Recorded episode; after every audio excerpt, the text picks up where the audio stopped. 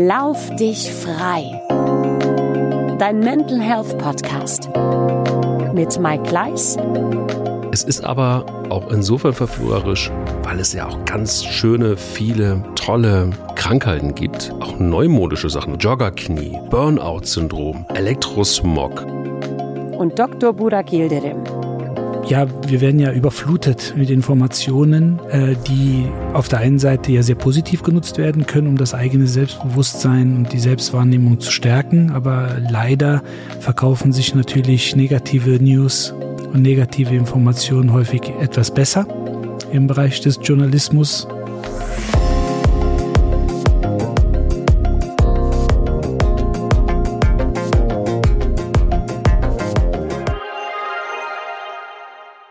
Das ist jetzt so eine Folge, wo ich richtig, richtig Bock drauf habe, weil ich war eigentlich nie Team Hypochonder. Ähm, manchmal spüre ich aber auch in mir den kleinen Hypochonder und ich weiß nicht, wie es bei dir ist, lieber Burak. Hallo erstmal. Ja, einen wunderschönen guten Tag. Ja, den haben wir alle intus, würde ich sagen. Also dieser ja. Alltags, äh, diese Alltagshypochondrie oder Alltagshypochonder, äh, ich glaube, da kann jeder was mit anfangen. Und äh, ich denke, das gehört auch so ein bisschen eben getrennt mhm. äh, beim Thema äh, Alltagshypochondrie und hypochondrische Angststörung. Mhm. Ähm, weil das natürlich wiederum ein Bereich ist, der, wo es dann ja tatsächlich um, um eine Krankheit äh, bezüglich Angst vor Erkrankungen geht. Aber ähm, gerade diese Alltagsthemen, denke ich, mhm. die kennt jeder. Und das lässt natürlich auch einen gestandenen Arzt nicht kalt, dieses Thema. Und auch das damit befassen. Also ich habe da meine Mechanismen für, kann ich auch gerne ja. mal vorstellen. Ja, ja. glaube ich, die kann man auch wunderbar adaptieren und äh, überlegen, wie man, äh, wie man, wie es tatsächlich so ist. Und ähm, äh, weil ich natürlich so, ja, weil, ja, im Grunde, ich habe, also muss ja vorstellen, das ist dann vielleicht auch direkt äh, mein Mental Health Moment der Woche ja, äh, damit verbunden. Bin sehr gespannt. Ja, mein, mein Vater, ähm, den ich hiermit grüßen möchte natürlich und äh, umarme, der ist mit sehr, sehr frühen Jahren, mit äh, ja, Mitte 30, äh, an einem schweren Herzinfarkt erkrankt. Äh, wir waren damals mit meiner Mutter und mit meinen Brüdern quasi so ein bisschen opjück, wie man in Köln sagt, mhm. unterwegs. Mhm. Da kam dann ein Anruf, ja, ich äh, rufe jetzt mal den Notarzt, mir geht's nicht gut. Und bei Vater muss man sagen, wirklich, ne, so tür türkische, türkische Eiche. Ja, türkische äh, Eiche. Eiche, genau. Du hast es sofort gecheckt. Du hast sofort gecheckt. Sofort, sofort türkische Eiche. Türkische Eiche. Und ähm, ja, und äh, das, er hat bei uns alle Alarmglocken zum Schrillen gebracht. Äh, und äh, ja, Ende vom Lied. Ähm, Herzinfarkt und äh, natürlich in relativ jungen Jahren mit Mitte 30 und dann ging es natürlich los. Warum, wieso, weshalb? Klar, er hat ein bisschen geraucht, er hat ein bisschen getrunken, war in der Gastronomie unter anderem tätig und so weiter. Und äh, ja, dann hat er hinten raus dann, weil bei ihm da unter anderem stark erhöhte Blutfettwerte, allerdings erblich bedingt, also nicht erworben, mhm. angeeignet, angefressen etc. Äh, festgestellt wurden, wurde hat er dann einmal die ganze Familie checken lassen und ich war der Auserwählte von den äh, drei Jungs, mhm. der eben auch erblich bedingt erhöhte Cholesterinwerte und hatte und zwar also bis unter das Dach. Ne? Also ich glaube, mein Ausgangswert, ich war zwölf, lag bei vier, über 400 Gesamtcholesterin. What? Ne? Also nur zur Einschätzung, so bis 200 ist cool. 90 Alles, ist besser. 90 ist besser und ich war, wie gesagt, äh, nackt äh, bei über 400. Und äh, interessant war zu dem Zeitpunkt, dass unser Hausarzt, der mein Vater all die Jahre betreut hat, gesagt hat, ja Jung, ist halt so. Und wenn du 18 bist, fangen wir mit der Medikation an. Was? Das heißt, ich hatte schon zwölf Jahre hohe Cholesterinwerte und musste dann sechs Jahre nochmal warten, bis ich dann meine Medikamente bekommen habe, äh, die sogenannten Statine, ähm, relativ mild dosiert und damit habe ich es auch sehr, sehr gut im Griff. Und, ähm, und dann im Nachgang, ich, du, schleppst das so ein bisschen mit dir herum, nicht mit 18. Auch nicht vielleicht mit 20, aber irgendwann bist du 30 und dann denkst du ja, ey, Moment mal, ich habe ja noch fünf oder sechs Jahre, dann komme ich in den Altersbereich, wo es dann mein Vater äh, sozusagen zumindest kurzfristig mal zerlegt hat. Mhm. Und äh, auch das ist eine Form der Hypochondrie natürlich, weil du befasst dich dann intensiv damit. Ne? Du, du, du spür, hörst nicht unbedingt in dich rein und dann, wenn es auf einmal so ein bisschen eng wird in der Brust oder ein Stich hinten an der Brustwirbelsäule, da denkst du nicht sofort, alles klar, jetzt geht's los. Aber du schleppst das mit dir rum. Ja, und dann habe ich irgendwann gesagt, da war ich glaube ich 37 und dann habe ich gesagt, ja, geschafft. ich habe es überlebt. Und ähm, interessant war dann, äh, wenn mein Vater die Kinder hat untersuchen lassen, habe ich natürlich irgendwann gedacht, ja, dann untersuch doch mal deine Brut. Äh, und da gab es dann auch einen Auserwählten, nämlich meinen Sohn.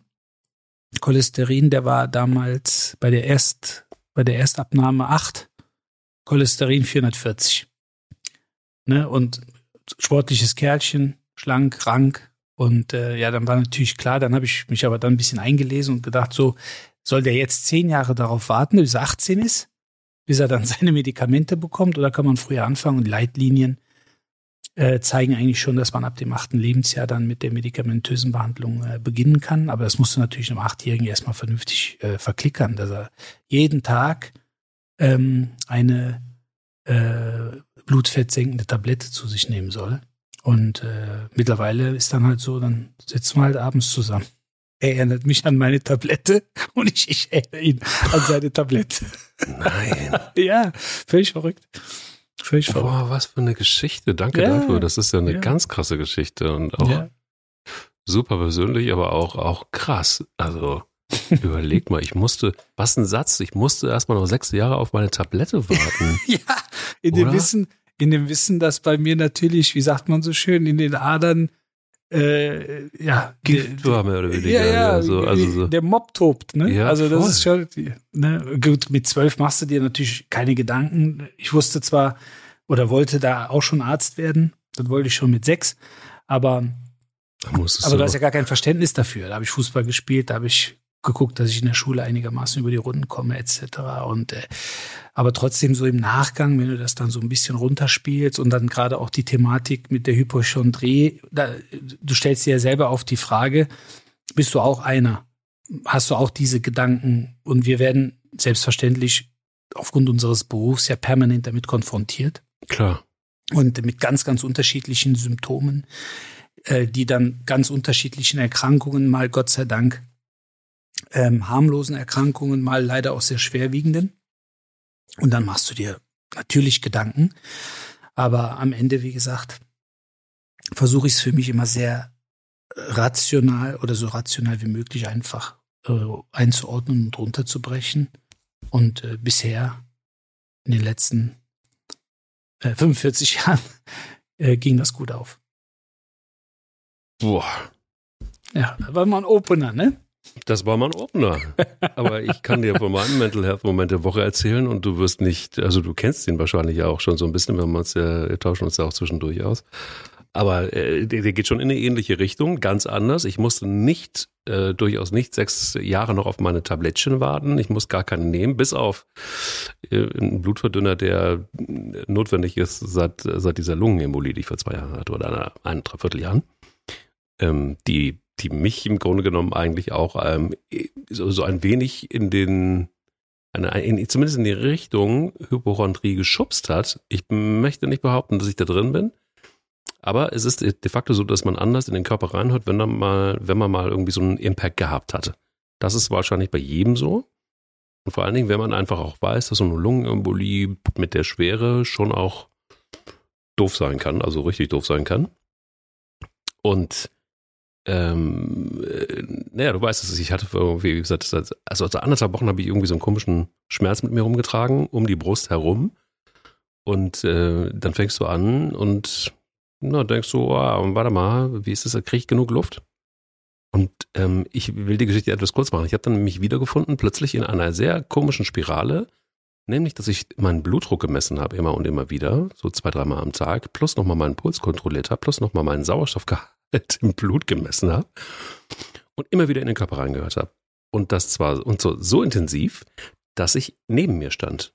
Also so, dass ich wirklich in eine Art von, ja, nicht Panik, aber Lethargie verfallen bin. Also ich, ich war nicht mehr so richtig zu viel fähig, weil ich nur, weil meine Gedanken nur noch darum kreisten. Dann bin ich zum Arzt gegangen und ähm, war nicht so richtig zufrieden mit dem Arzt und bin dann wirklich nach Hamburg gereist zu meinem äh, Kardiologen, um ein Herzecho machen zu lassen, um auch nochmal ein Belastungs-EKG zu machen, um wirklich alles auszuschließen. Und das war wirklich so, dass ich irgendwie gedacht habe, okay, ich will es jetzt ganz genau wissen. Und das dauerte zwei Tage und diese zwei Tage waren für mich die Hölle. Weil ich einfach irgendwie gar nicht klar kam. Ich kam überhaupt nicht klar. Ich dachte so, warte mal, also äh, dieser Schmerz, der ist zwar schon, also auch der Arzt, der sagte dann, naja, es ist irgendwie nicht typisch und es ist also nicht typisch für im Sinne von okay, wir müssen da schon nachgucken. Das, so wie Sie es beschreiben, und auch bei Kälte wird so dieses, dieser Druck irgendwie größer, das ist alles nicht so richtig gut. Und hat das voll ernst genommen und äh, war deshalb auch wahnsinnig gründlich. Dann kam es zu diesem Belastungs-EKG und da sagte mir die äh, nette Mitarbeiterin dort, ja, also wir haben hier verschiedene, es geht so, wird immer stärker, also wird immer, die, die Wattzahl wird immer höher auf diesem Fahrrad.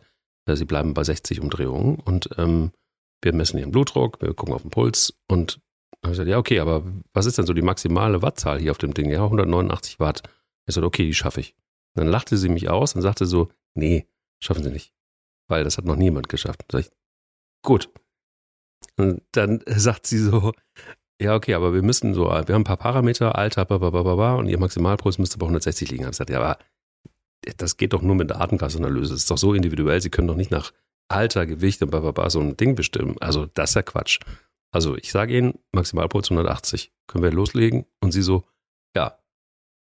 Naja, und dann habe ich gedacht, ich will es jetzt ganz genau wissen und ich gebe es einfach alles, was geht. Und wenn ich umfalle, dann weiß ich zumindest, was es war. ich bin jetzt hier, kann nichts passieren. So, und dann habe ich einfach, du weißt es, das Ding kaputt getreten. Also nicht kaputt getreten, aber bin halt auf die 189 Watt gefahren. Und dann war gut. Als der Arzt dann sagte, okay, das, das schaffen Profis, aber sonst niemand. Und war das ein Spinning-Kurs oder war das ein Belastungs-EKG? Es war ein Belastungs-EKG. aber ich wusste, wenn einer das Ding kaputt machen kann, dann Mike Kleiss. Wie viele Ergometer kann äh, Mike Kleiss kaputt machen? Alle. Ähm, der Chuck Norris der äh, Belastungs-EKGs. Naja, auf jeden Fall, dann war ich erst, du, aber dann war ich ruhig. Und das ähm, hat meinem, meiner, meiner Mental Health auf jeden Fall sehr gut getan, weil in der Tat, und das ist das, das ist crazy, aber dieser Druck geht langsam weg. Ähm, und ich habe auch das Gefühl, ich kriege besser Luft. Also, was der Kopf so machen kann, ähm, das ist für mich tatsächlich das größte Learning aus diesem, oder das ist vielleicht dann auch der, der, der, die Essenz des Mental Health Moments was der Kopf so anrichten kann, sowohl positiv als auch negativ, das ist schon enorm. War mir immer auch irgendwie theoretisch bewusst und in Ansätzen hatte ich es irgendwie auch für mich abgespeichert, aber so krass nicht. Und ähm, seit gestern, das war auch erst gestern, weiß ich, wie es ist, oder kann ich mir vorstellen, habe ich eine Idee davon, wie das ist, wenn du Hypochonder bist. Weil du dann nämlich auf jeden Fall länger lebst. Das ist ja deine steile These. Hypochonder ja. leben länger. Hypochonder leben länger. Das muss so meine, ja ein bisschen, das muss natürlich auch als Titel, ne? Das in ist die, der Titel in die dieser Podcast-Folge. Weil wir brauchen Clickbait. Wir, wir müssen Klick, wir brauchen Klicks. Wir brauchen Klicks. Achso, übrigens, wir freuen uns natürlich auch über Bewertungen. ja. Muss ich jetzt einfach mal sagen. Das habe ich irgendwo bei Instagram mal gehört, dass ab und zu gesagt wird, ruhig mal bewerten. Ja, und gerne auch, gerne auch in Kommunikation treten. Ne? Wir sind äh, junges Unternehmen, hätte ich fast gesagt. Ne? Wir sind junger sind Podcast. Wir. Also wir. Wir ne, du bist erfahren, du bist erfahren, ich äh, versuche das, versuch das zu ergänzen. Und von daher glaube ich, äh, wäre schön, wenn wir da so das ab und, ab und an nochmal eine Rückmeldung bekommen. Aber äh, nee, Spaß beiseite. Äh, äh, das ist äh, tatsächlich kein, keine Clickbait-Nummer hier. Ähm, aber es gibt eine sehr, sehr interessante Studie aus den schottischen Highlands, die letztendlich äh, diese oder die mich hat diese steile Hypothese aufstellen lassen. Und äh, das werden wir jetzt so Stück für Stück werden wir uns da hineinmanövrieren. und ähm, gucken, dass wir das ein bisschen äh, ja, entschlüsseln und dann überlegen, was das tatsächlich dann auch für den Alltag bedeuten dürfte und könnte. Aber du hast ein ganz, ganz wichtiges Thema angesprochen, nämlich wie wichtig beim Thema Beschwerden und auch Erkrankungen einfach der, der Kopf, der Geist ähm, ist und äh, welche wichtige Rolle dieses System spielt. Und deshalb ist es für mich persönlich, aber ich glaube unserem, unserem ganzen Bereich äh, eben auch ähm, sehr bewusst, dass wir dieses System auch bespielen müssen und zwar in erster Linie auch positiv. Gerade mhm. weil Gott sei Dank unser Alltag ja nicht permanent ähm, so aufgebaut und gestaltet ist, dass wir immer nur äh, verheerende Diagnosen mitteilen dürfen äh, oder lebensbedrohliche Erkrankungen ähm, betreuen, sondern das meiste, was wir tun, gerade im orthopädisch-sportmedizinischen Bereich, ähm, ist Gott sei Dank nicht lebensbedrohlich, aber für viele natürlich sehr belastend. Also Schmerzen sind belastend, gar keine Frage. Ich hatte kurz bevor wir uns jetzt verabredet haben, um die Folge aufzunehmen, noch ein Telefonat auf dem Weg und äh, da ging es darum, dass äh, ein Bekannter hat sich gemeldet, der so verschiedene körperliche Beschwerden hat und er und jetzt hätte seine Hausärztin gesagt, ja vielleicht bist du depressiv. Und er so, nein, nein, auf gar keinen Fall. Ähm, an der Psyche liegt's nicht. So, dann hat er mir das erzählt und ich habe ihm natürlich gesagt, klar liegt es an der Psyche. Weil es kaum jemanden normalen gibt, der äh, auf der einen Seite körperliche Beschwerden hat, aber auf der anderen Seite psychisch wunderbar damit umgehen kann oder stabil mhm. ist. Weil mhm. das eine beeinflusst sozusagen das andere. Ja. Entweder ist es so, dass man psychisch angeschlagen ist und dann der Körper nachzieht oder der Körper angeschlagen ist und die Psyche nachzieht. Deshalb darf man das meiner Meinung nach eben auch nie trennen in der Konstellation, wenn man ähm, Kunden bedient in der Praxis oder in der Klinik oder Athleten begleitet. Man muss beides bespielen. Und idealerweise, gerade wenn man dann weiß, okay, da ist jemand, der eventuell etwas zur Hypochondrie äh, neigt, dass man versucht, das eben zu relativieren und auch so ein bisschen kognitiv zu entzerren. Also, äh, spannend, weil ich glaube, dass die Psyche logischerweise eine große Rolle spielt bei, bei, bei Hypochondrie und es sind drei Prozent der Deutschen, die davon betroffen sind. Also drei Prozent der Deutschen leben auf jeden Fall länger als alle anderen. Das ist schon mal ein, ein gutes Zeichen, wenn man jetzt einfach mal sich auf Herzlichen diese Glückwunsch. These. Herzlichen Glückwunsch. Drei Prozent. Das äh, sind irgendwie so, so fünf Millionen ungefähr Menschen immerhin. Ja. Das ist äh, eine ganze Menge. Das ist, ähm, das ist äh, ein bisschen mehr als Köln, ne? Irgendwie Einwohner. Absolut, absolut. Ich würde sogar sagen, ist ein bisschen mehr als Berlin, ne? Knapp ja. mit Dunkelziffer vielleicht. Ja, mit Dunkelziffer. Aber, Aber es ist es ist Wie du krass. schon gesagt hast. Ja, also, ja klar, Zahl. natürlich, Krasse Zahl. natürlich. Zumal man darf ja nicht vergessen, diese äh, diese Menschen suchen ja dann eben häufig auch überproportional oft medizinische Einrichtungen auf. Mhm. Das heißt, äh, also man man hat die entweder in der in der Praxisklientel oder in der Klinik. Also man kommt in Berührung mit diesen Menschen. Und deshalb ist es natürlich auch wichtig, mal so ein bisschen die Dimension zu kennen. Ähm, insgesamt muss man sagen, so laut Studien äh, gibt es auch Zahlen, die so in den Bereich äh, 0,05 gehen, global betrachtet. Aber wie es halt so ist, dann hat äh, 1997, liegt ein bisschen zurück, die Weltgesundheitsorganisation eine Riesenstudie gemacht, um so ein bisschen das aufzudröseln mhm. und zu schauen, ähm, wo sind die Hypochonder?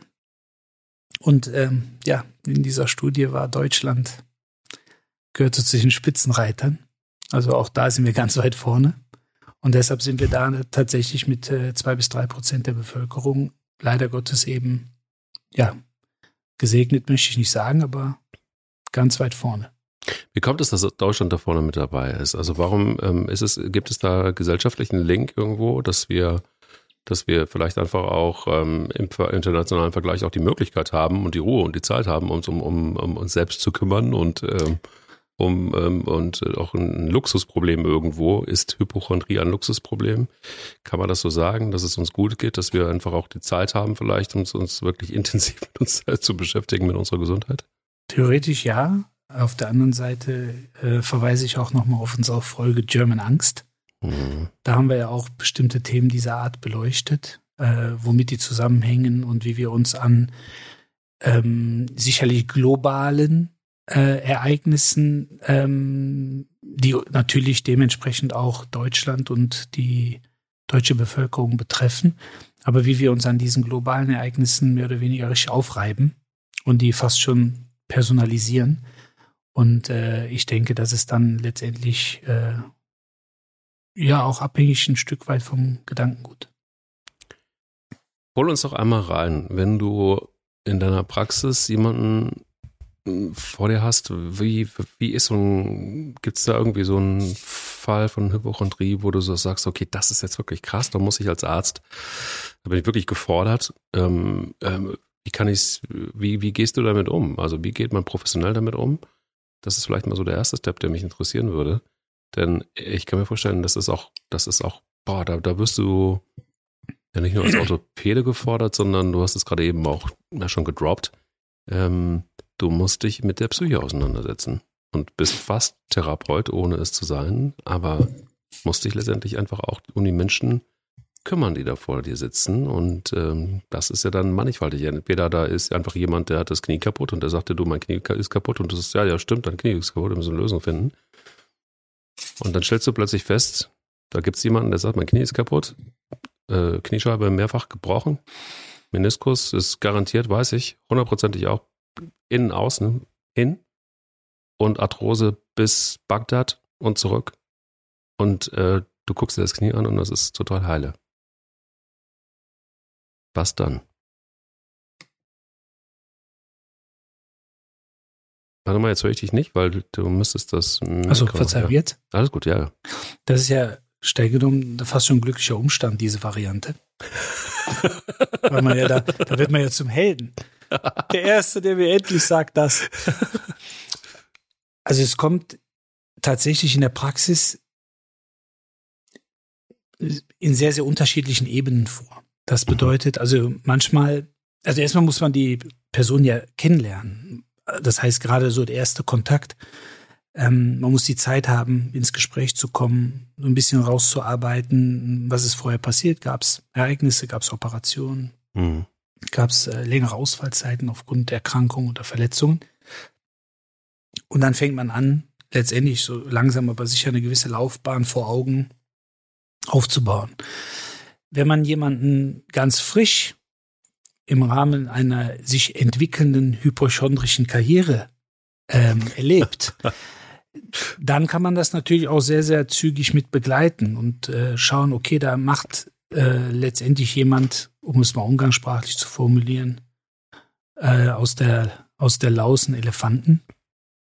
Ähm, aber ich glaube, was alle eint, jemand, der wirklich äh, hypochondrisch schon seit Gedenken fast durchs Leben geht, weil man nicht vergessen darf, man wirkt ja auch so ein bisschen geprägt, ob das meistens durchs Elternhaus ist, wenn man eine, ein sehr überfürsorgliches Elternteil hat, was die Kinder, ich sag jetzt mal im wahrsten Sinne des Wortes, bei jedem Rotz sofort in die Praxis bringt und äh, das Schlimmste ähm, denkt, ähm, dann nimmt man das sicherlich irgendwo als Kind dann mit auf und entwickelt dann letztendlich auch eine gewisse, nennen wir es mal Sorgfalt oder Achtsamkeit. Mhm. Nicht unbedingt Hypochondrie, sondern erstmal nur, dass man so auf sich und auf seinen Körper versucht zu hören. Manchmal hört man sehr genau hin, manchmal ein bisschen gröber.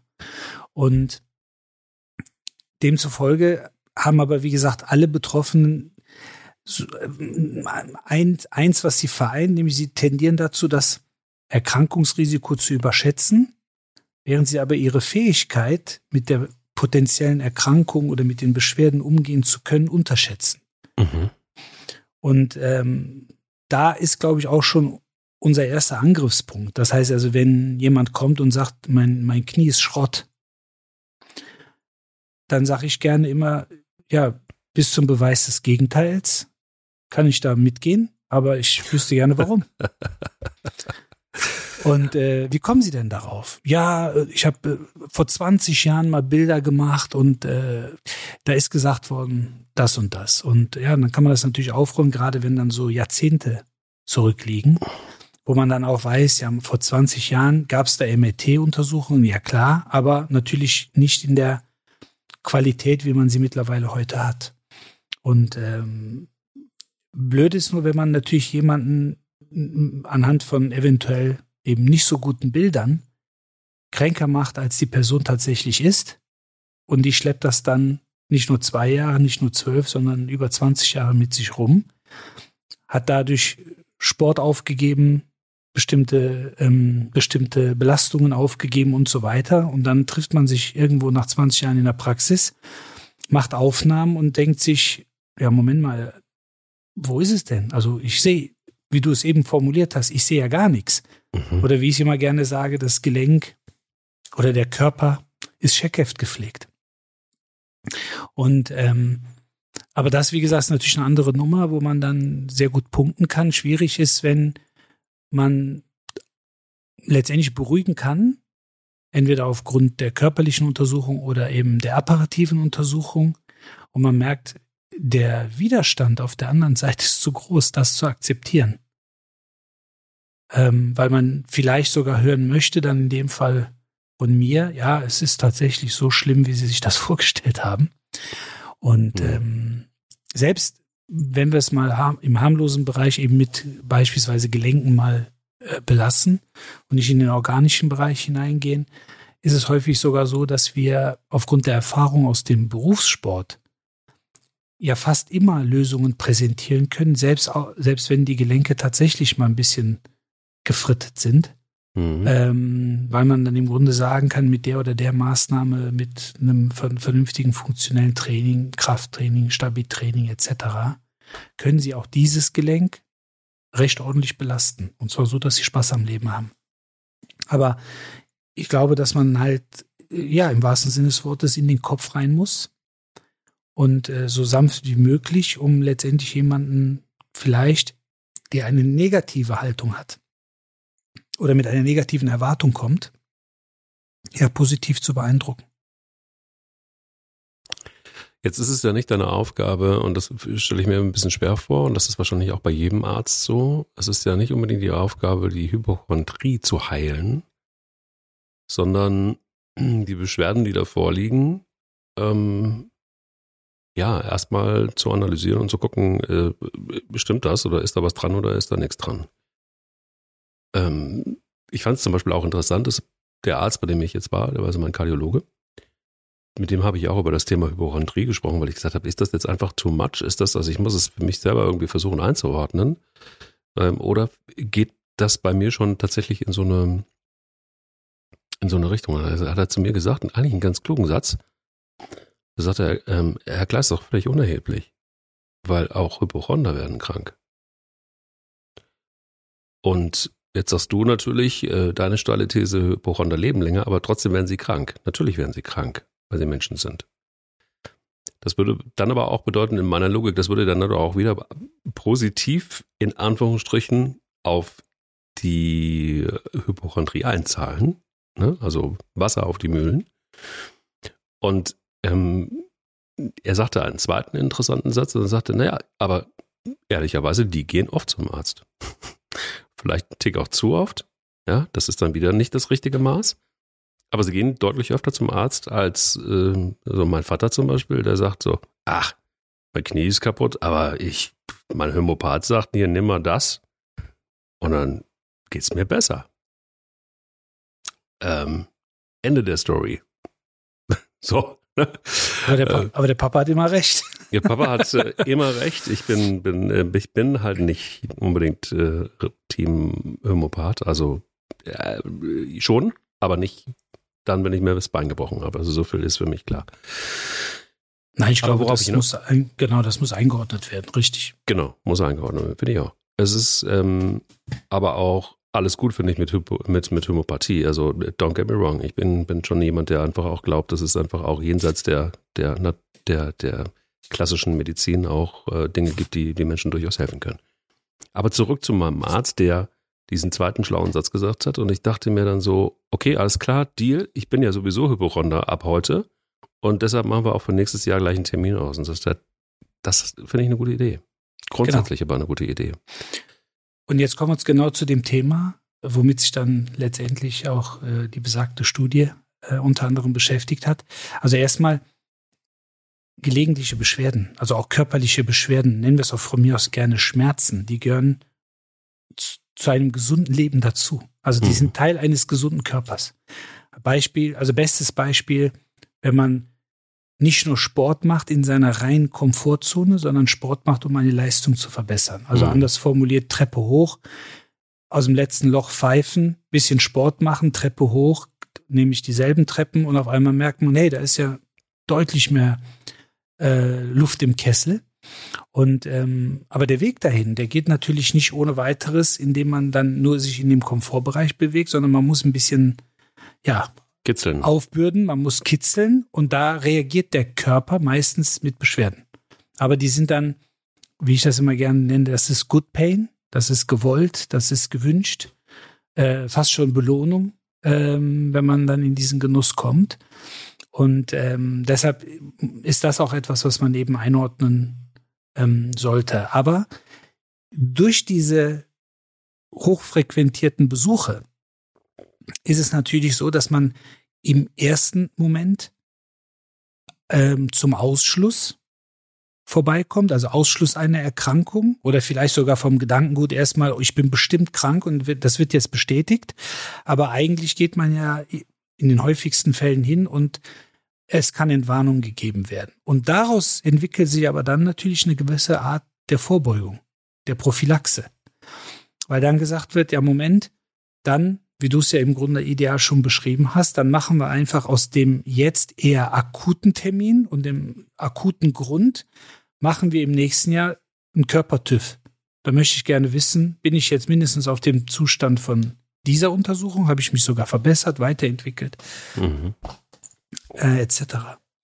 Und ähm, es gab eine Studie, wie gesagt, äh, in Schottland aus dem Jahre 2017. Und da sind dann schon eine ordentliche Zahl von Leuten untersucht worden, nämlich in Summe über 320.000. Also über 500.000 waren angemeldet für die Studie als Probanden und über 320.000 konnte man dann noch ähm, einfangen äh, anhand verschiedener Fragebögen etc. Die sind über mehrere Jahre untersucht worden. Die Studie ist geleitet worden von Catherine Gale an der Universität, ich glaube Edinburgh heißt es. Edinburgh. Ah, genau. Oder wie Schottland. ich auch früher gesagt habe, der, der Sänger heißt doch Chris de Burke. Dann muss das doch auch Edinburgh heißen. Oh. Mal, genau, genau. Ei, ja, du siehst, ei, Schulabbrecher halt. Ne? Und dann habe ich irgendwann... Hätte mir auch passieren können. Ne? Also. So ist es. Und dann hieß es natürlich, nee, nee, ist Edinburgh. Naja, auf jeden Fall haben die, äh, die Leute schön ähm, kategorisiert äh, und vor allen Dingen ähm, so ein bisschen danach auch, wie die sich selber betrachten. Also das heißt hinsichtlich Gesundheitszustand, Lebensstil und auch die Selbsteinschätzung der körperlichen Verfassung. Ja, und die Probanden, die sich eben besorgter beschrieben haben oder gesundheitlich schlechter beurteilten zu Beginn der Studie, ähm, hatten ein um acht Prozent niedrigeres Sterberisiko am Ende der Studie und auch ein niedrigeres Erkrankungsrisiko, obwohl ja die Grundeinstellung eigentlich negativ schien. Und ähm, und die Kollegin Gail hat dann für sich unter anderem, es wurden mehrere Faktoren natürlich berücksichtigt. Das heißt, auch ein Hypochonder trinkt gerne mal einen über den Durst oder raucht mal Stange oder äh, trinkt auch mal Kaffee um kurz vor 23 Uhr. Auch dazu haben wir mal die ein oder andere Folge ja gemacht. Definitiv. Ähm, aber letztendlich äh, wurde es so ein bisschen auch dahingehend eingeordnet, dass das auch ein gewisser Vorteil einer Früherkennung von schweren Erkrankungen sein kann wenn man dann tatsächlich vielleicht diagnostisch erstmal nicht begründet, mit Beschwerden auftaucht und sagt, ja, aber dieses enge Gefühl in der Brust und das, das, das habe ich jetzt schon die ganze Zeit. Häufig, das häufigste, der häufigste Grund für ein enge Gefühl in der Brust ist, wenn man ein bisschen Stress hat oder körperliche Belastung. Das macht ein enge Gefühl in der Brust. Da muss man nicht sofort an einen Herzinfarkt denken. Oder wie es damals einer meiner Ausbilder der ehrenwerte Dr. Roberts aus Quadrat Ischendorf bei Bergheim gesagt hat, Jung, was häufig ist, ist häufig und was selten ist, ist selten. So, ja, aber das habe ich mir gemerkt. Guck mal, ich bin jetzt schon Ja. ein paar Jahre unterwegs, aber Ja. diesen Spruch von Dr. Roberts, den habe ich mir damals äh, tatsächlich zu Herzen genommen und mir gedacht, womit soll ich mich jetzt beschäftigen? Ne? Also die Wahrscheinlichkeit, dass wenn jemand die Treppe runterläuft und sich das Knie nicht verdreht hat, die Wahrscheinlichkeit, dass das hintere Kreuzband gerissen ist, ist seltener, als dass es letztendlich vielleicht ein Problem an der äh, Kniescheibensehne ist. Und, äh, oder eine Entzündung oder was auch immer. Und dementsprechend ähm, war diese Studie natürlich so ein bisschen auch wegweisend dafür, dass man das Thema positiv verwendet hat und gesagt hat, also Thema Achtsamkeit, Thema Vorbeugung, auch prophylaktische Untersuchungen äh, machen letztendlich Sinn. Es gibt ja auch in der Geschichte so zwei, drei Persönlichkeiten, denen man nachgesagt hat, dass die hypochondrisch veranlagt waren. Durchaus, durchaus. Nehmen wir einen der hellsten Köpfe, Ja, nämlich Albert Einstein, ja. der das, glaube ich, in zig Zitaten mehr oder weniger auch auf den Punkt gebracht hat. Das ja. muss man dazu sagen, der hat 1879 gelebt. Und äh, die Lebenserwartung zu diesem Zeitpunkt war jetzt nicht die, die wir aktuell haben, Mhm. aber der Kerl ist 76 Jahre alt geworden. Immerhin. So, und der nächste, der ungefähr auf Höhe dieses Zeitalters gelebt hat, Schriftsteller Thomas Mann, 80 Jahre, von 1875 bis 1955.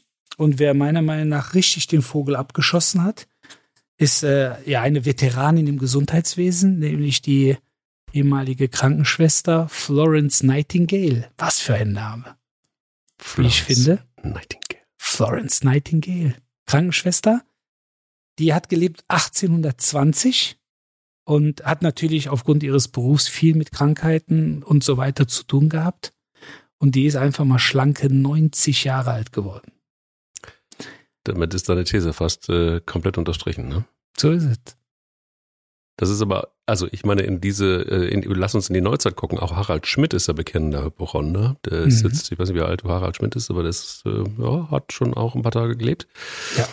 Ähm, interessant finde ich ja, dass so zwei Aspekte, die, die, über die ich mal nachgedacht habe. Es ist natürlich auch verführerisch, ähm, Hypochonder zu werden, weil wir ja in einer Welt leben, auch durch die Digitalisierung und durch soziale Netzwerke und so weiter.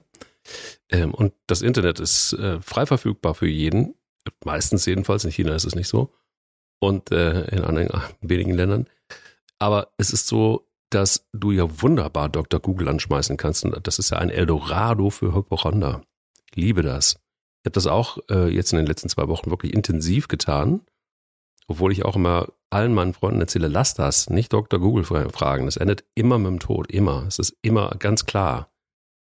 Und ähm, es ist aber auch insofern verführerisch, weil es ja auch ganz schöne, viele tolle Krankheiten gibt, die, die auch äh, gut klingen, auch, auch, auch neumodische Sachen. Lass uns in deinem Bereich bleiben. Joggerknie, Burnout-Syndrom, ähm, Elektrosmog, äh, saisonale Depressionen. Also du hast ja wirklich ganz viele tolle neue Formulierungen auch, wo man sagen kann, oh, das ist aber auch, also jetzt auch als Hypochonder, oh, das ist aber auch irgendwie jetzt, äh, war schon ein neues Ding. Also das, das so zum einen. Und ähm, interessant fand ich auch in Recherche jetzt auf, auf ähm, unserer Ausgabe jetzt, dass ja, zumindest mal die Fachleute sagen, dass hinter einer, ähm, einer an, ja, hinter einem jedem Hypochonder wohl auch ein Narzisst steckt, eine narzisstische Neurose als Ursache, weil man so auf sich selbst gepolt ist, dass man, dass der ganze Kosmos sich sowieso ja auch um einen selbst dreht und dann passt die, äh, passt, äh, passt natürlich einfach auch die Hypochondrie noch mit dazu. Kannst du das äh, bestätigen? Ist das was, was es ist, ich finde es eine gewagte These, sehr gewagte These, aber es ist äh, zumindest logisch, finde ich, für mein Hirn zumindest. Ja, jetzt ist die, ja, das kommt natürlich so ein bisschen darauf an, wenn man Narzissmus so im ursprünglichen, in der ursprünglichen Definition äh, zerlegt und das anwendet, glaube ich, ist äh, eine These, die man ja unterstreichen kann. Mhm. Aber ich glaube, es ist auch viel, was ja beim Narzissmus nicht unbedingt vorliegen muss äh, und auch nicht vorliegt.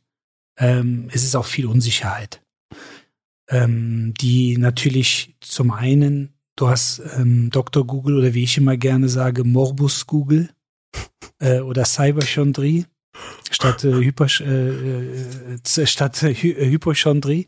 Ähm, wir sind halt natürlich ja, wir werden ja überflutet mit Informationen, äh, die auf der einen Seite ja sehr positiv genutzt werden können, um das eigene Selbstbewusstsein und die Selbstwahrnehmung zu stärken. Aber leider verkaufen sich natürlich negative News und negative Informationen häufig etwas besser im ja. Bereich des Journalismus. Ich hoffe, ich sage jetzt nichts Falsches. Ja, das ist schon so. Und äh, dementsprechend ähm, ist viel Unsicherheit dabei. Äh, wir haben, darf man nicht vergessen, wir haben ja einen Riesenversuch gemacht, eine Riesenstudie, die nicht so geführt wurde, äh, im Rahmen Alltagshypochondrie. Äh, das war die Corona-Nummer.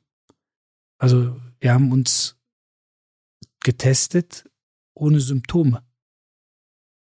Und zwar über Monate. Und mehr Hypochondrie geht ja fast gar nicht. Ähm, und das haben wir in einer Art und Weise durchexerziert äh, durch alle Altersklassen. Ähm, auch das darf man nicht vergessen. Ähm, Kinder, die, die Kinder sind mit, mit Teststreifen und äh, irgendwelchen Dingern in der Nase und im Mund groß geworden. Mhm. Und ähm, deshalb hat das, was ich so erlebe, gerade auch in der Praxis, ähm, was eben die äh, allgemeine Hypochondrie eben angeht, ist es viel Unsicherheit. Und das wird natürlich irgendwo auch gefüttert und äh, unterstützt dann tatsächlich im Netz, weil das Netz natürlich auch nicht filtert. Weil mhm. jeder, jeder darf da was reinschreiben in Foren. Manchen sind, meistens sind es ja dann auch so Kleckse, die man aus irgendeinem Forum dann im, in den Suchergebnissen findet. Und auf einmal hat man das wie eine Headline eigentlich im Kopf. Mhm. Und das ist dann unheimlich schwer rauszubekommen. Also da muss man fast, manchmal machen wir das, hört sich jetzt komisch an, aber manchmal googeln wir dann zusammen mit den Kunden, ähm, um dann einfach zu zeigen, schauen Sie mal, das ist einfach mal Schrott. Das ist falsch. Ist ja okay, dass Sie der Annahme aufgesessen sind, aber das ist falsch. Schauen Sie, ich kann es Ihnen belegen. Und ähm, das muss man, ja, das muss man als Werkzeug auch nutzen. Ja? Wir hatten eine Situation jetzt vor, äh, ganz frisch, diese, Woche in der Sprechstunde. Ähm, junges Mädchen, zwölf Jahre alt, äh, mit einem bis dato unklaren Fremdkörper in der Kniescheibensehne, also in der Patellasehne. Ja, das ist, das könnte eine zweigeteilte Kniescheibe sein, das könnte ein alter Bruch sein, das könnte, äh, also ging fast so weit, das könnte von einem anderen Planeten sein. Mhm. So, und wir waren dann zur Zweitmeinung aufgesucht und ähm, ja, aber wir wissen nicht, was das ist. Wir finden dazu auch nichts im Internet. Oder habe ich gesagt, kann ich gleich helfen? Aber wir untersuchen ihre Tochter jetzt erstmal und dann äh, hatten, hatten wir sofort wieder so zwei Welten, die halt aufeinandertreffen. Deshalb habe ich vorhin ja gesagt, mit wir müssen uns oder wir müssen uns dem bewusst sein, dass wir als Eltern ja auch eine große Macht über unsere Kinder haben, vor allen Dingen was eben äh, ja ähm, Geisteshaltung angeht. Mhm. Und das Mädchen sagte dann, ach so, was ich sagen wollte, ich habe X-Beine. Dann habe ich gesagt, was ich meistens sage, ja, ist kein Problem, mit X-Beinen kannst du 120 Jahre alt werden. Patsch, sagte der Vater, ja, aber äh, man kann auch sterben, wenn man mit X-Beinen unter einen LKW gerät. hab ich Was? Ja, habe ich gesagt, jetzt mal, das ist ja, das ist ja nett gemeint. Äh, auch lustig irgendwo, aber das hilft jetzt nicht in der Situation. Nee, nicht unbedingt. Nee. Genau. Und ähm, deshalb habe ich gesagt, bleiben wir mal bei dem Thema, dass du 120 Jahre alt damit werden kannst, dann kurz untersucht so und dann haben wir uns an den Rechner gesetzt. So, und dann habe ich gesagt, schauen Sie, das ist das MRT-Bild, das ist das Röntgenbild und jetzt zeige ich Ihnen die Erkrankung dazu. So, und die Erkrankung war völlig, also hörte sich erstmal total äh, melodiös fast schon an. Mhm. Äh, dann aber gleichzeitig bedrohlich, äh, nämlich Morbus Sinding Larsen. Oh, das Nur ist doch als- skandinavisch, oder? Ja, natürlich. Ich wusste, da Total. springst das ist doch ein sofort drauf Fan- das ist an. doch, Ich, Der spielt bei alt- Brøndby Kopenhagen. Exakt. Und Ja. zwar vorne rechts mit Ja. X-Beinen. Absolut. Ein super Neuner ist das. Genau. Und äh, so, und dann natürlich im ersten Moment total erschrocken. Oh, oh, das hat ja, die Erkrankung hat ja einen Namen. Ja, ja klar. Ja klar, die Namen. Aber das ist eine völlig harmlose, sehr, sehr häufig vorkommende Erkrankung im Bereich, ich sag jetzt mal, äh, Kinder, Jugendliche oder wie man so schön sagt, Wachstum. Und äh, so, wichtig war aber, das Kind, in Anführungsstrichen, hatte einen Namen. Mhm. Die Zweitmeinung war natürlich Gold wert in dem Fall, weil endlich konnte mal jemand sagen, wie das, wa- was das Kind hat. Und, und das ist das Tolle, danach fühlten sich Vater und Tochter enorm erleichtert, obwohl sich ja erstmal überhaupt nichts verändert hatte. Also, also am, am körperlichen Ja, okay. Zustand. Okay. Aber man war geistig auf einer ganz anderen Ebene angekommen. Hm. So, und danach kurz durchgegangen, so, was können wir noch ergänzend machen, was müssen wir jetzt tun und so weiter und so fort. Und dann hatten wir einen Plan und fertig. Und ähm, deshalb, und das war für mich natürlich auch wichtig, dass ich sagen konnte, dass das A sehr häufig vorkommt, weil das kommt tatsächlich sehr häufig vor im Wachstumsbereich. Aber das andere, was im Grunde eins zu eins das gleiche war, nämlich ein unklarer Fremdkörper Ja. im Bereich der Kniescheibensehne, Ja.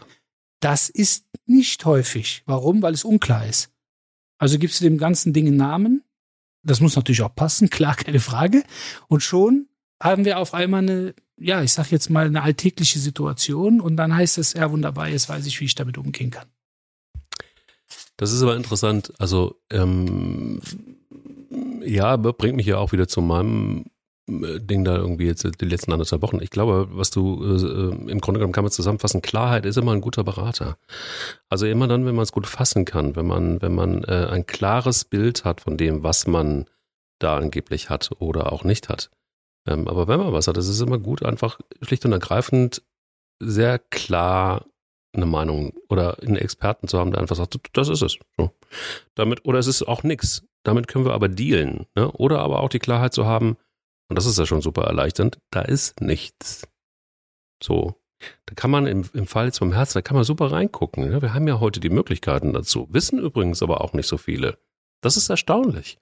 Frag mal die Leute da draußen, habt ihr jemals euer Herz angeguckt per Ultraschall? Wie was? So. Also Ja, was ist ein Herzecho? Auch, genau, das ist, und vor allen Dingen, wie sagt man so schön, in Aktion.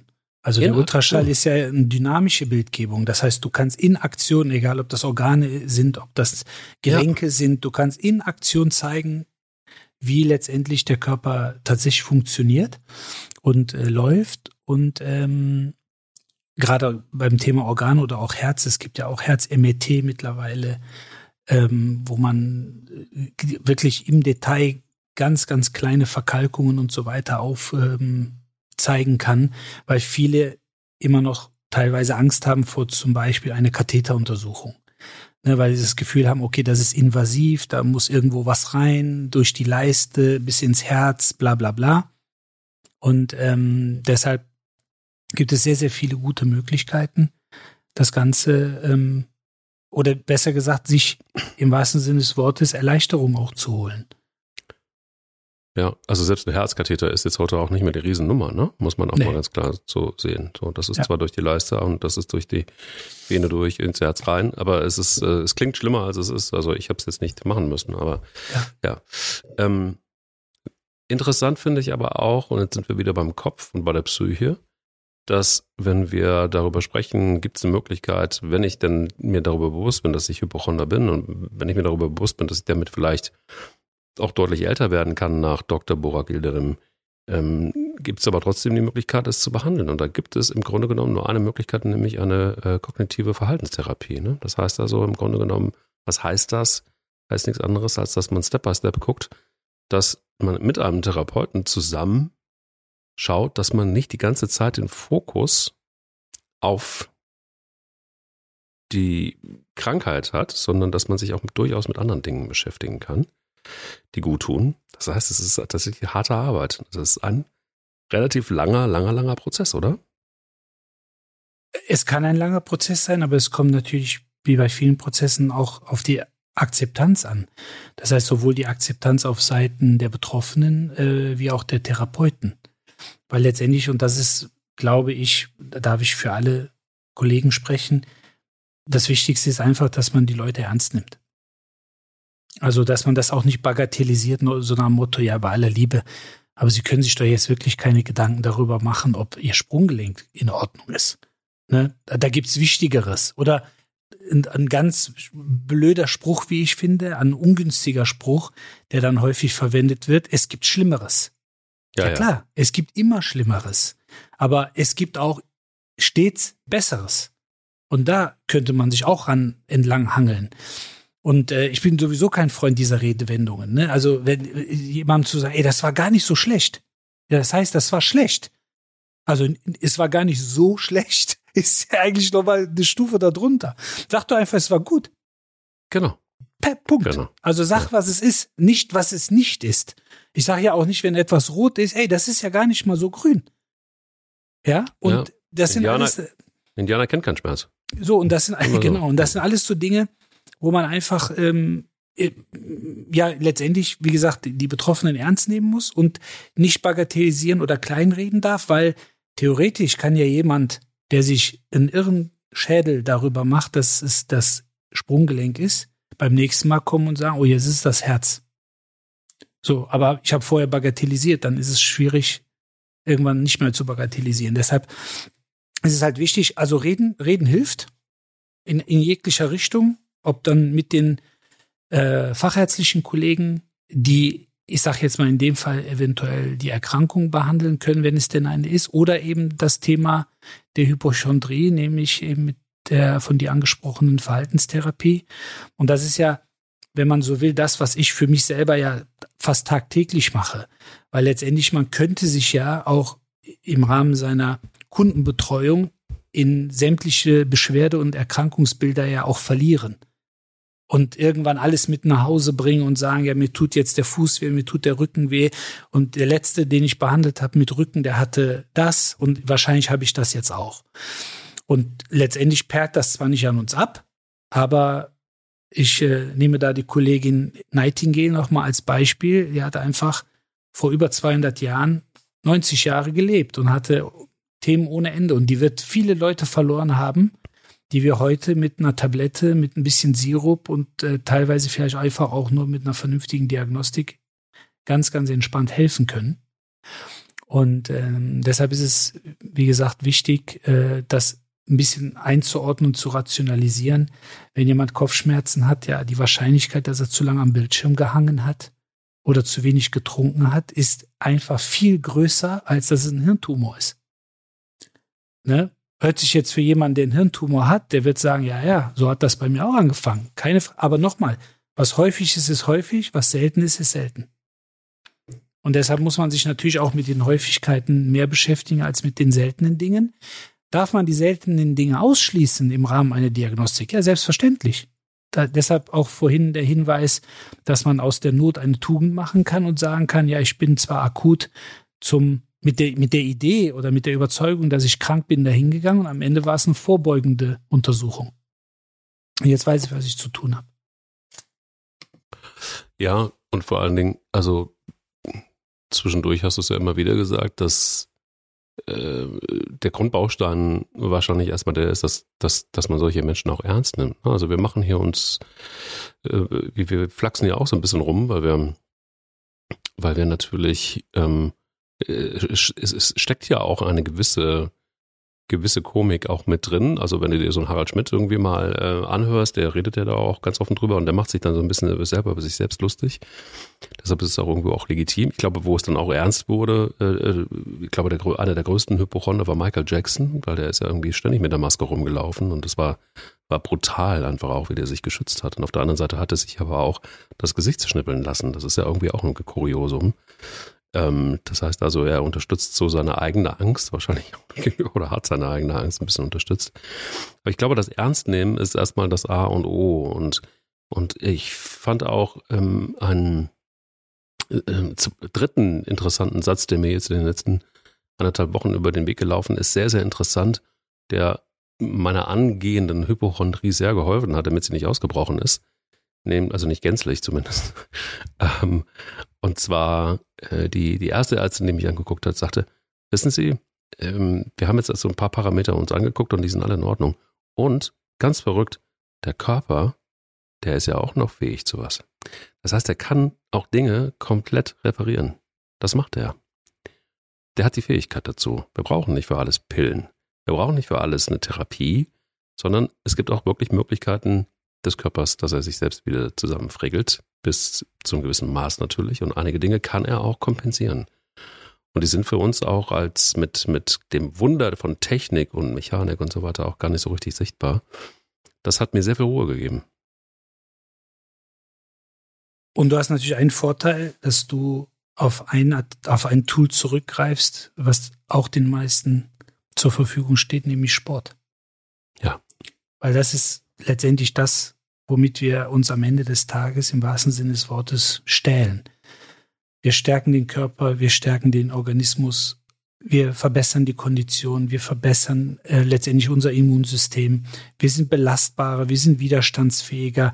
In den Momenten, wo man dann so ein bisschen über die Gebühr geht und die Widerstände versucht zu durchbrechen, da kriegt man zwar die Quittung und man fühlt sich wie geprügelt, aber man merkt dann in den Wochen danach, wie ja, wie, wie verändert man sich, fast schon wesensverändert man sich fühlt. Und man kann sich über den Sport einfach so viele Erfolgsmomente erholen, ob das Distanzen sind, ob das ähm, Zeiten sind, also letztendlich, ob das mal ein Türchen ist äh, oder was auch immer. Man kann so viel daraus äh, ziehen und profitieren, dass man letztendlich auch dem Körper damit auch die nötige Belastbarkeit dann gibt, um mit dem einen oder anderen Thema tatsächlich alleine ähm, ja klarzukommen und ähm, zu ja zu regulieren. Und wichtig ist auch das wollte ich nochmal vorhin äh, ergänzen.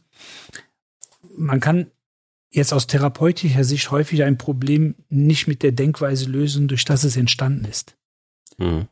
Sondern man muss im wahrsten Sinne des Wortes umdenken, um die Ecke denken und versuchen, einen völlig anderen Blickwinkel auch dann dem Kunden äh, im Dialog zu vermitteln. Weil häufig ist es ja so, dass man entweder aus therapeutischer oder aus betroffener Sicht sehr engstirnig an die Sache rangeht und hat sich eigentlich so sein Bild gemacht. Mhm. So, und äh, das meinte ich vorhin auch mit bis zum Beweis des Gegenteils. Mhm. Und deshalb muss man letztendlich so ein bisschen über, okay, was, was kriege ich für Informationen von, von der Kundschaft? Was, wie haben die dieses für sich bestehende Beschwerdebild oder Problem aufgebaut? Wie definieren die das? Wie deklinieren die das? So, und dann öffnest du auf einmal eine ganz andere Perspektive und schon ist das Denkmuster, das negative Denkmuster eigentlich zerstört. Und ähm, das ist auch, ich will jetzt nicht sagen eine Kunst, das ist ein bisschen äh, übertrieben, aber es ist zumindest eine sehr, sehr gute Möglichkeit, bevor man jemanden überhaupt untersucht hat, äh, angefasst hat oder eben die ein oder andere Bildgebung oder Bewegungsanalyse ergänzt hat, dass man da eigentlich schon eingreifen kann.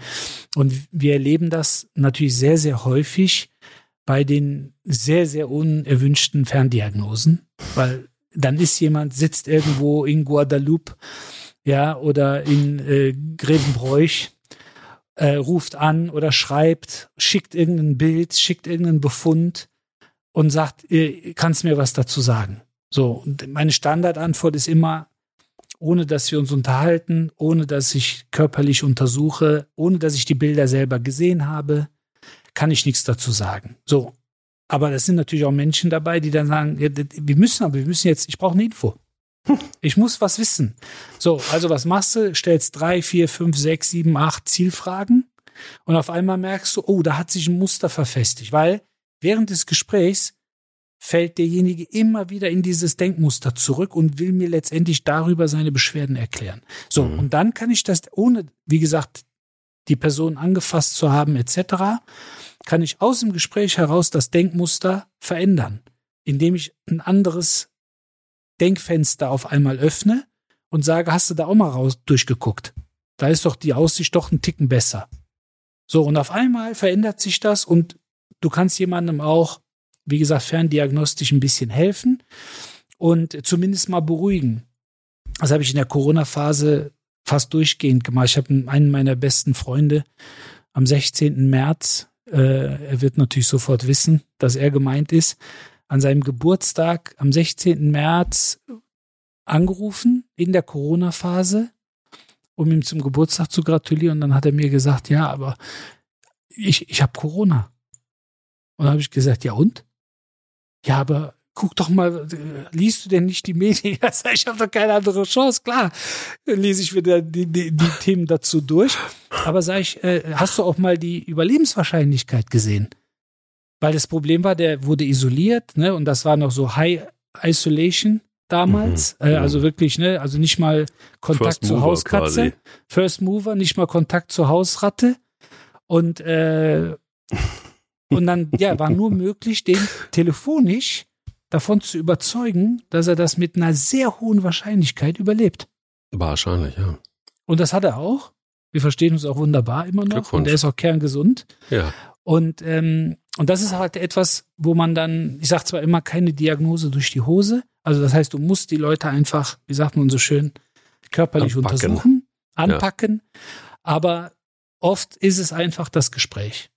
Und das muss dann, das muss gut sein, das muss empathisch sein, Folge 1. Ähm, ne? Und da schließen sich die Kreise immer. Ja, also äh, vollkommen, vollkommen d'accord. Ich, ich glaube nur auch, dass ähm, das Thema Bewegung, und das ist eben ähm, etwas, was, was, was glaube ich wirklich elementar ist. Ähm, äh, Gerade spezielles Laufen, finde ich zum Beispiel, ist halt einfach wunderbar für, für so vieles, einfach auch um, nicht nur um den Körper zu stehlen, sondern einfach auch ähm, um so die wichtigsten Teile des Körpers, also Herz, Lunge, Kreislauf, ne? Das also alleine diese Bereiche schon zu stärken. Und ähm, wenn du das gestärkt hast, hättest du eigentlich von der Logik her schon das Wesentliche getan fast. Ne? Das kommt dann ein bisschen muskulär, kann man natürlich noch ein bisschen was machen. Ich mache es jetzt mal sehr, sehr, sehr einfach natürlich. Selbstverständlich das ist es wesentlich komplexer so ein Körper. Aber Immunsystem natürlich auch nochmal ein wesentlicher Faktor. Wenn du, wird wahrscheinlich nicht sein, wenn du auf dem Laufband die ganze Zeit irgendwie nur läufst, so im dunklen Keller. Aber äh, draußen bei Wind und Wetter, ich äh, weiß nicht, wann ich das letzte Mal wirklich eine Erkältung gehabt habe. Also ich hatte auch Corona und ich dachte auch, wir sind dem Tod jetzt sehr nah. War auch in der Hochzeit. Ist nicht, äh, ist nicht passiert. Aber äh, erstaunlich, sonst würde ich hier nicht sitzen. Aber es war immer wieder einfach auch ein, ein riesen Benefit für, für mein, für mein äh, Immunsystem. Ist bei jedem so. Und ich glaube einfach, es kann manchmal so einfach sein. Ich glaube natürlich auch einfach dahergesagt, weil Hypochondrie eine ernstzunehmende Geschichte ist. Die läuft halt einfach im Kopf ab. Deshalb ist es so einfach nicht. Aber es gibt, wie du sagst, es gibt ja Möglichkeiten. Das setzt aber auch voraus, dass ich mir erstmal darüber bewusst bin, weil ich glaube, eins ist vielleicht unbestritten. Ähm, es ist schon auch wahnsinnig anstrengend für die mentale Gesundheit Hypochonder zu sein, oder? Auch wenn man länger lebt, aber laut Studie, die du rausgegraben hast. Aber es ist so wahr, es muss doch wahnsinnig anstrengend sein für den Kopf und für die Seele. Kann es ja nur. Also ich sag mal, jeder, der sich in welche Richtung auch immer schon mal Sorgen gemacht hat und dann nach einer Stunde oder manchmal erst nach einem Monat gemerkt hat, oh, die Sorge war ja völlig ja. unbegründet, der ja. weiß, wie viel Substanz das einem raubt. Ja. Und äh, man ist, man ist, man ist ja gar nicht mehr man selbst. Also man ist so das fokussiert. Na, das ja, und das ist, das ist natürlich ein ganz großes Dilemma. Jetzt kann man natürlich sagen, man kann finanzielle, also potenziell finanzielle Sorgen nicht gleichsetzen mit gesundheitlichen Sorgen. Bin ich dabei, klar. Aber ähm, es ist trotzdem eine Sorge und es frisst trotzdem Energie. Und ähm, deshalb ist es auch unheimlich wichtig, dass man eher vielleicht versucht, das persönliche Gespräch zu nutzen und da, wie gesagt, völlig egal in welche Richtung, ein guter Bekannter, beste Freundin, einfach wo man sich mal ausschütten kann, weil häufig gibt's, da muss man nicht unbedingt nur die, äh, die Fachärzteschaft aufsuchen, sondern es gibt so viele Leute, die vernünftig sind, die achtsam sind, die aber auch gleichzeitig rational vernünftig und gesund eingestellt sind, die einem Hinweise geben können und auch mal beruhigen können. Wichtig ist, dass man sich halt anvertraut, weil davon lebt natürlich das Thema Doktor oder Morbus Google.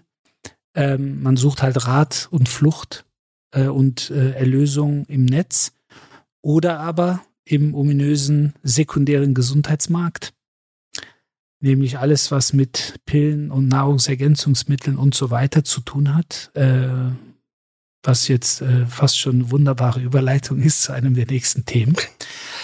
Ähm, weil dieser Markt wächst rasant, äh, ist jetzt schon weltweit in einem dreistelligen Milliardenbereich und man darf nicht vergessen, dass das natürlich so eine Art, ja, fast schon von vielen als Pseudomedizin dann betrachtet wird und genutzt wird, um sich selbst zu heilen. Und ähm, dadurch kann man es natürlich auch schon mal versäumen, eventuell den ein oder anderen fachärztlichen Rat doch mal einzuholen und sich da tatsächlich ähm, ja das Ergebnis abzuholen, dass es einem gut geht. Das ist eine sehr schöne Überleitung. Das heißt also, für, für alle Hypochonder unter euch ähm, gibt es zwei Möglichkeiten. Entweder ihr äh, ja, ne, guckt mal, ob das mit einem Therapeuten ähm, zu machen ist, oder aber ihr hört die nächste Folge. Da kriegt ihr nämlich wertvolle Tipps, was es alles an Mittelchen gibt, die man nehmen und kaufen kann, um den ganzen Wahnsinn noch zu befeuern, im besten Falle aber auch zu erfahren, dass da vieles einfach auch totaler Quatsch ist. Ähm, und vielleicht da das ein bisschen besser einordnen zu können. Und wenn ihr Bock drauf habt, dann seid ihr gerne und herzlich eingeladen für die nächste Folge. Alle anderen natürlich auch, weil wenn ihr noch keine Hypochonder seid, dann habt ihr große Chancen, vielleicht dann einer endlich zu werden. Nein, schon was beiseite.